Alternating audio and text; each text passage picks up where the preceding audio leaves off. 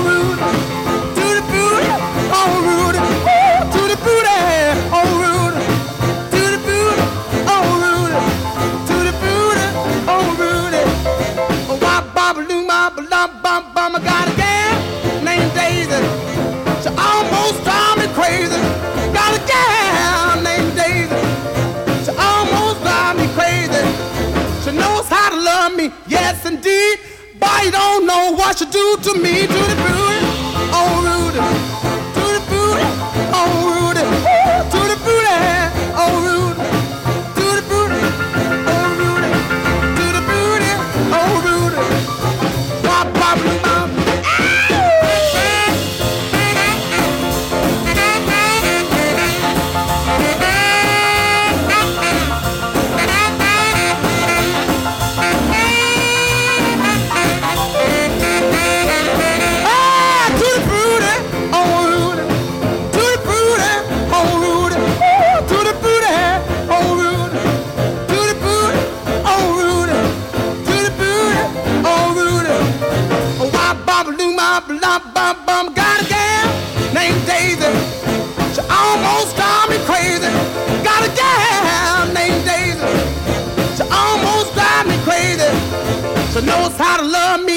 indeed.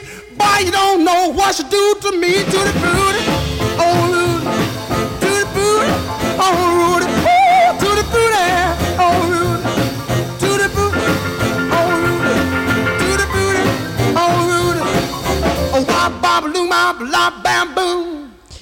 Su nombre original, Richard Wayne Pennyman, y nacería el 5 de diciembre del año 32 en Macon, el estado de Georgia.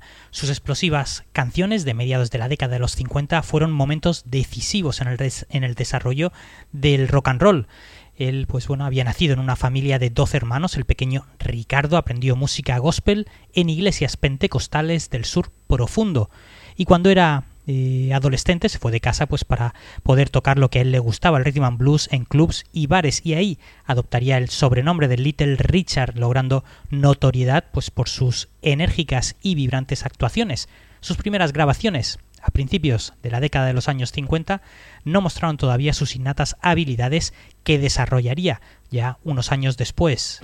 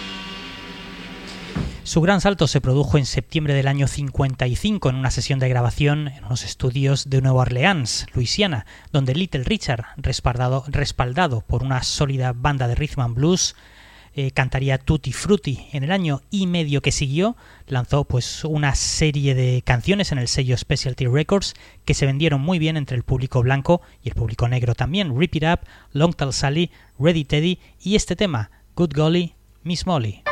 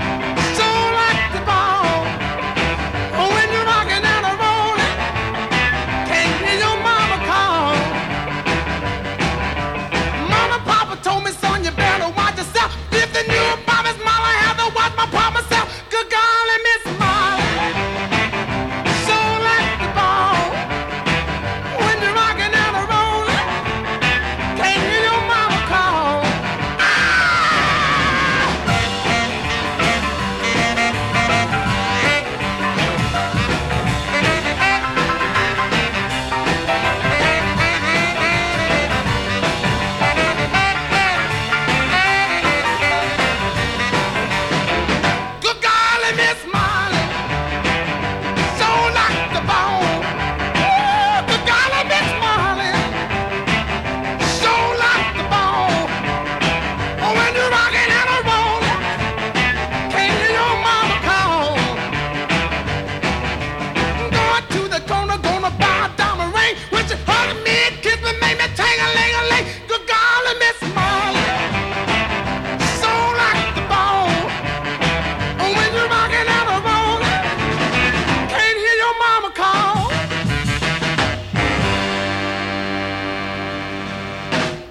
Con una voz y sobre todo una forma de cantar tremendas, Little Richard obtuvo éxitos que combinaban letras divertidas con matices sexualmente sugerentes. Junto con los discos de Elvis Presley de mediados de la década de los años 50, las sesiones de Little Richard del mismo periodo ofrecen un modelo sobre el que se han asentado los cimientos del rock and roll. Junto a los riffs de Chuck Berry, la imagen y la voz de Elvis Presley y la actitud de Little Richard en el año 55 y seguramente tengas la definición perfecta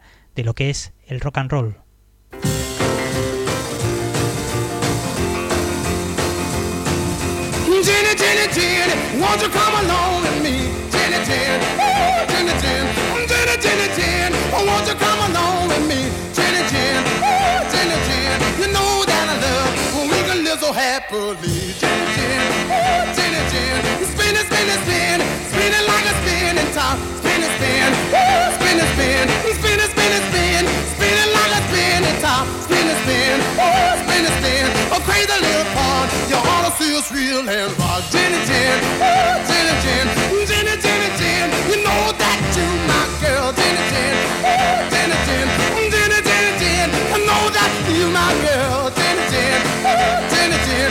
You know that I need. I buy you diamond rings and pearls. Gin and gin, ah.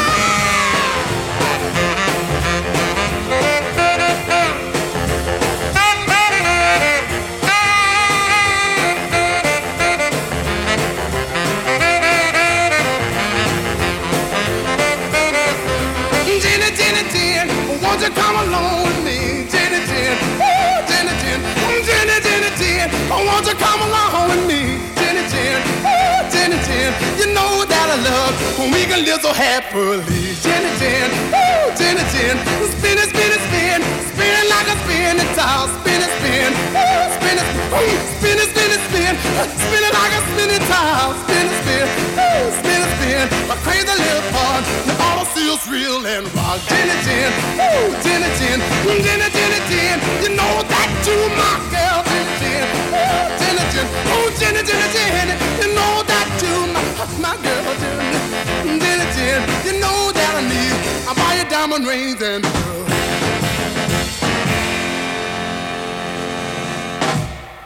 Su éxito iba en aumento a pesar de que su imagen pública podía parecer excesiva en esa época. Su actitud y su puesta en escena, algo extravagante para el momento, sería punta de lanza para lo que llegaría en décadas posteriores. Y es que el legado de este hombre es brutal. En poco más de dos años consiguió escribir una docena de temas que perdurarían el paso del tiempo y quedarían grabados en miles de jóvenes que empezaban a, eh, que empezaban a escuchar el rock and roll. Y muchos empezarían a dar sus pasos eh, gracias a todos estos eh, titanes de la música, los Beatles, Creedence Clearwater Revival, Queen, Led Zeppelin, tal vez os suenen. Todos ellos heredaron parte de su legado y versionaron algunas canciones suyas también con bastante éxito. Incluso Paul McCartney comentaría que intentó en sus versiones imitar eh, la forma de cantar de Little Richard, Long Tall Sally.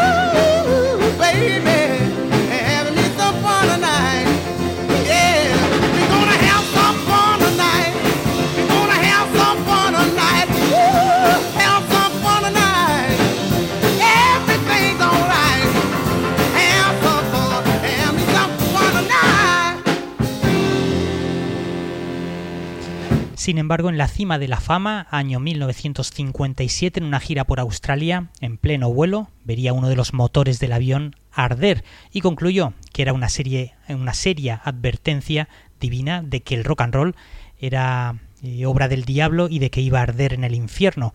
Abandonó el negocio de la música, se matriculó en una escuela de teología y se convirtió en un predicador evangélico. Cuando los Beatles se dispararon en la escena musical en el año 63-64, eh, pues cantaron varias de sus canciones clásicas y reconocieron abiertamente su deuda con eh, Little Richard. Esta atención renovada inspiró también al cantante a regresar al escenario y al estudio de grabación para otra oportunidad de alcanzar el estrellato, aunque su nueva canción, Bamalama Bamalu, del año 64, invocaba la diversión, los jóvenes la verdad es que no quedaron tan impresionados.